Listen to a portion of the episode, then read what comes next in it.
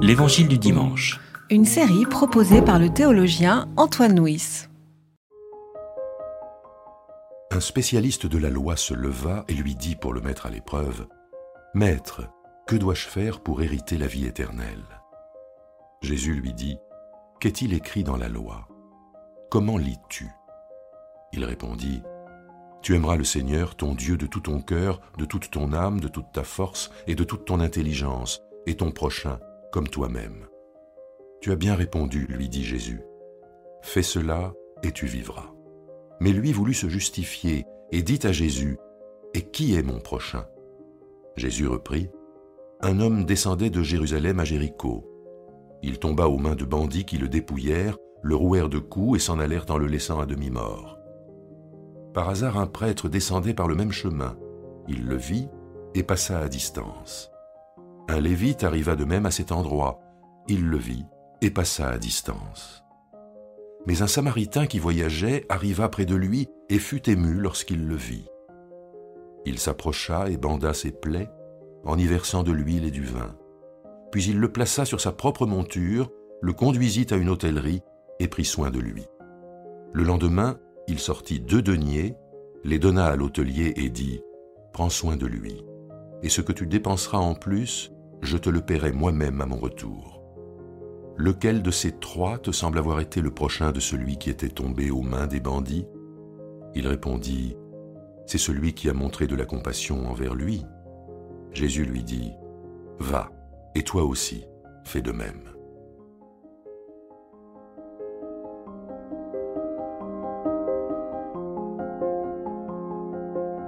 La parabole du bon samaritain est une des plus connues de l'Évangile.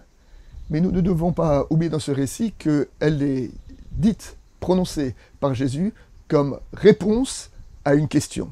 Et cette question est Qui est mon prochain?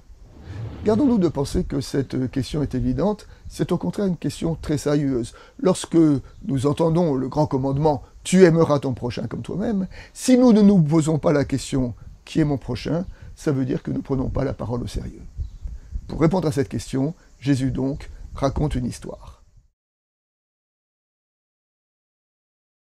Le récit met en jeu deux personnages.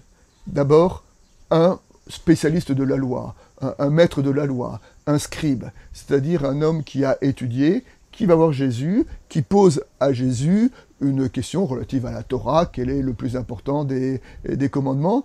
Et cet homme veut donc avoir avec Jésus une relation de, maître à maître, de spécialiste à spécialiste. Et Jésus décale la conversation en ne répondant pas à la question qui est mon prochain, me racontant une histoire. L'histoire d'un Samaritain qui prend soin d'un homme qui est blessé au bord de la route. Le deuxième personnage de cette séquence, c'est le Samaritain de la parabole.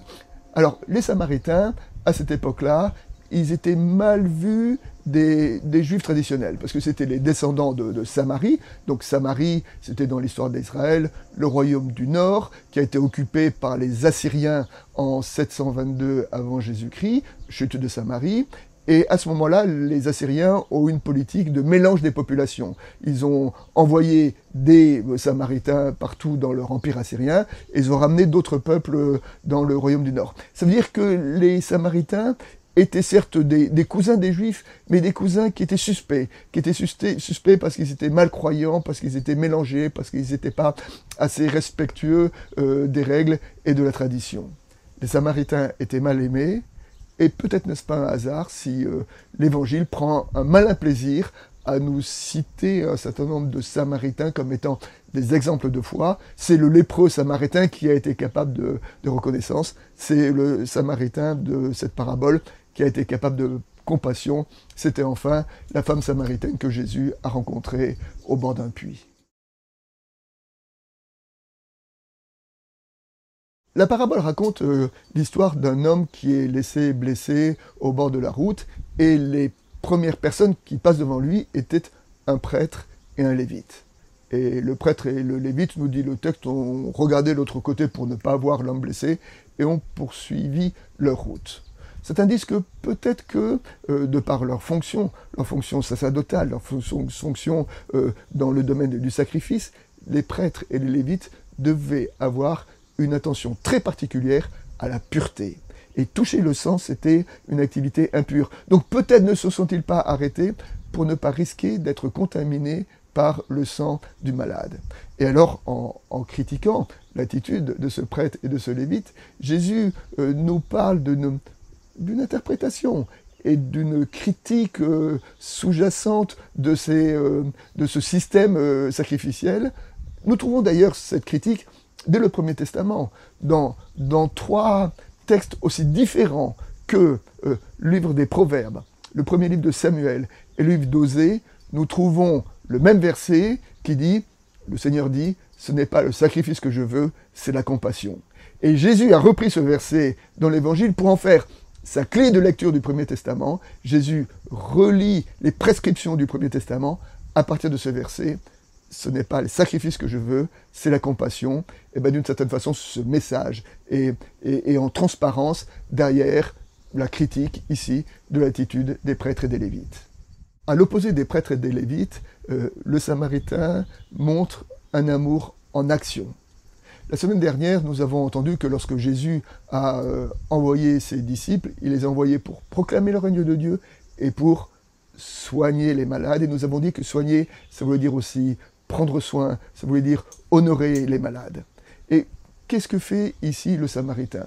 Le texte ne nous dit pas grand-chose sur ses émotions intérieures. Il ne nous a pas dit qu'il a eu une compassion extrême euh, pour le Samaritain. Il a été ému aux entrailles. Mais surtout, il l'a pris en charge. C'est-à-dire que le texte nous dit, il y a un certain nombre de verbes qui sont des verbes d'action. Il, a pensé ses plaies, il a versé de l'huile, il l'a monté sur sa monture, il l'a posé à il l'a conduit à l'hôtellerie, il a payé l'hôtelier pour qu'il prenne soin de lui. C'est-à-dire que, que l'amour de tu aimeras ton prochain ici, c'est d'abord un amour en action. Il se repère à travers un certain nombre de gestes, d'actes posés par le Samaritain. Jésus, pour terminer, pose la question aux, spécialistes de la loi, qui a été le prochain de l'homme qui a été blessé? Donc la question c'est qui est mon prochain? Et Jésus, répond qui a été le prochain de l'homme blessé? C'est-à-dire que, alors, il y a un peu un, un double niveau cette, dans cette question. D'abord, même si ça lui écorche un peu la bouche, Jésus conduit le maître de la loi à reconnaître que euh, c'est le samaritain. D'ailleurs, il dit pas samaritain, il dit celui qui a montré de la compassion. Parce qu'on voit bien que pour lui, c'est difficile de dire que le samaritain peut être un, exemple. Et puis Jésus retourne à la question, mais qui a été le prochain homme blessé? C'est-à-dire que, ah, euh, celui qui dit qui est mon prochain, Jésus répond, mais toi, qui est, de qui es-tu le prochain? Qui est celui qui s'approchera de toi? Où est le lieu de ta blessure? Et donc, euh, Jésus invite le, spécialiste de la loi à descendre un peu des hauteurs de son savoir, mais à se reconnaître comme étant un homme blessé qui lui aussi a besoin de prochains pour pouvoir continuer à vivre.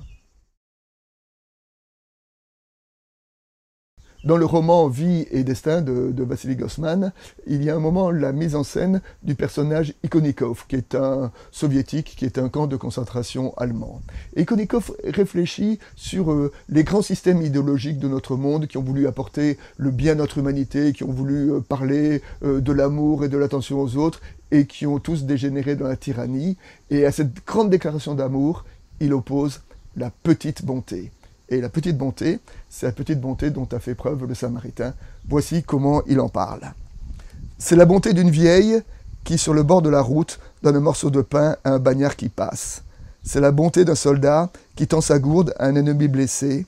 La bonté de la jeunesse qui a pitié de la vieillesse.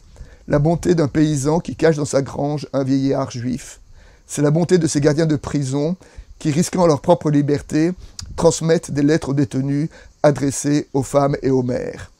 Cette bonté privée d'un individu à l'égard d'un autre individu est une bonté sans témoin, une petite bonté sans idéologie. On pourrait la qualifier de bonté sans pensée. Mais si nous y réfléchissons, nous trouvons que cette bonté privée, occasionnelle, sans idéologie, est éternelle. C'est cette bonté-là que le Samaritain a déployée.